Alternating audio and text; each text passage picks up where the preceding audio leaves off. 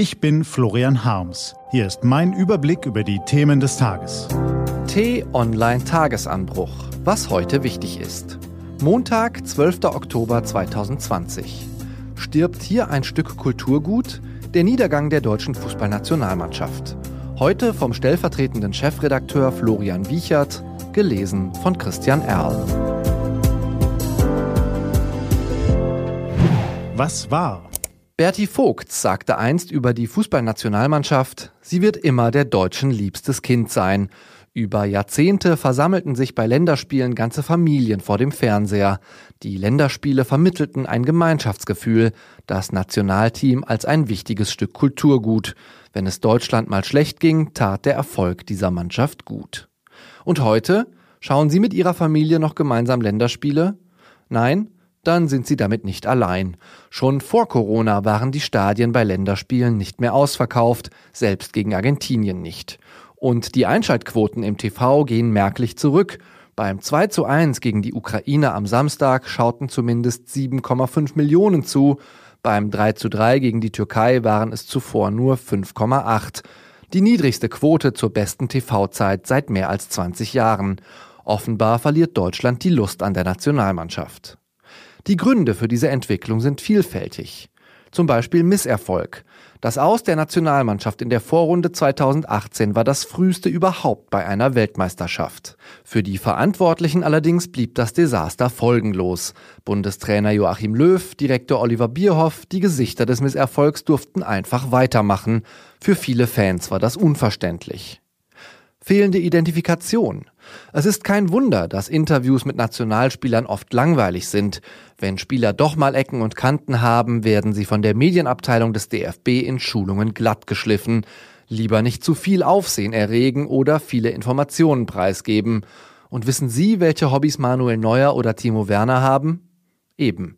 Was man dagegen weiß, dass diese Spieler teilweise Gehälter im ein- bis zweistelligen Millionenbereich einstreichen das ist der Identifikation allerdings auch nicht zuträglich, wenn ich als Normalbürger in der Corona-Krise in Kurzarbeit bin. Beratungsresistenz.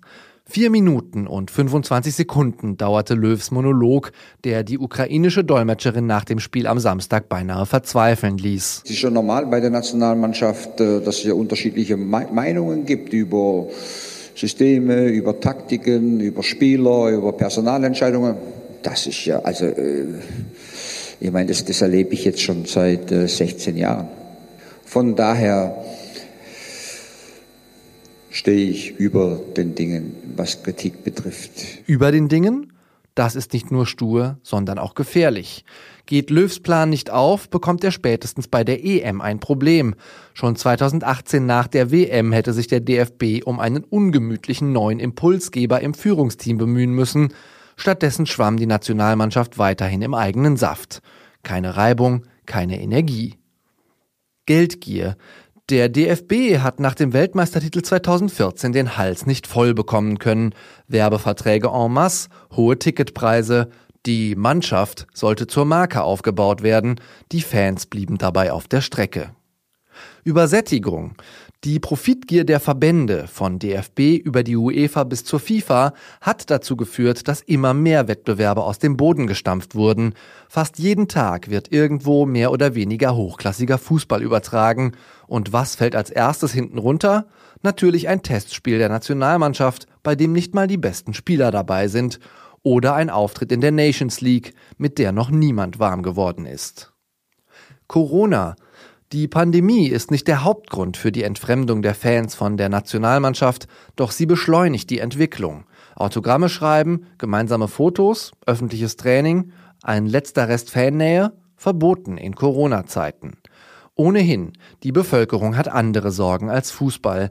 Doch während die Länderspiele früher als willkommene Abwechslung und Hoffnungsschimmer im Alltag galten, haben die oben genannten Gründe offenbar dazu geführt, dass die Länderspiele bei einigen nicht mal mehr das sind.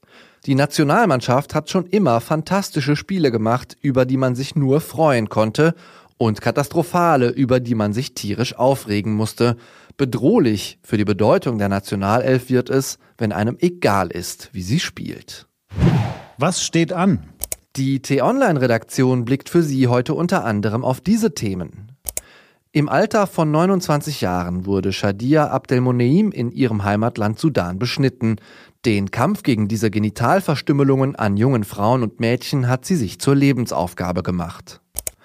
Was wäre, wenn Hitler den Zweiten Weltkrieg gewonnen hätte? Und warum sind solche Was wäre wenn Geschichten beliebt?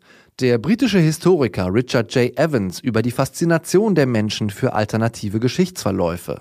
Und wenn es jetzt kalt, dunkel und ungemütlich wird, fürchten viele eine Herbstdepression, wie sie den Herbst und Winter trotz Corona-Krise gut überstehen. Diese und andere Nachrichtenanalysen, Interviews und Kolumnen gibt's den ganzen Tag auf t-online.de.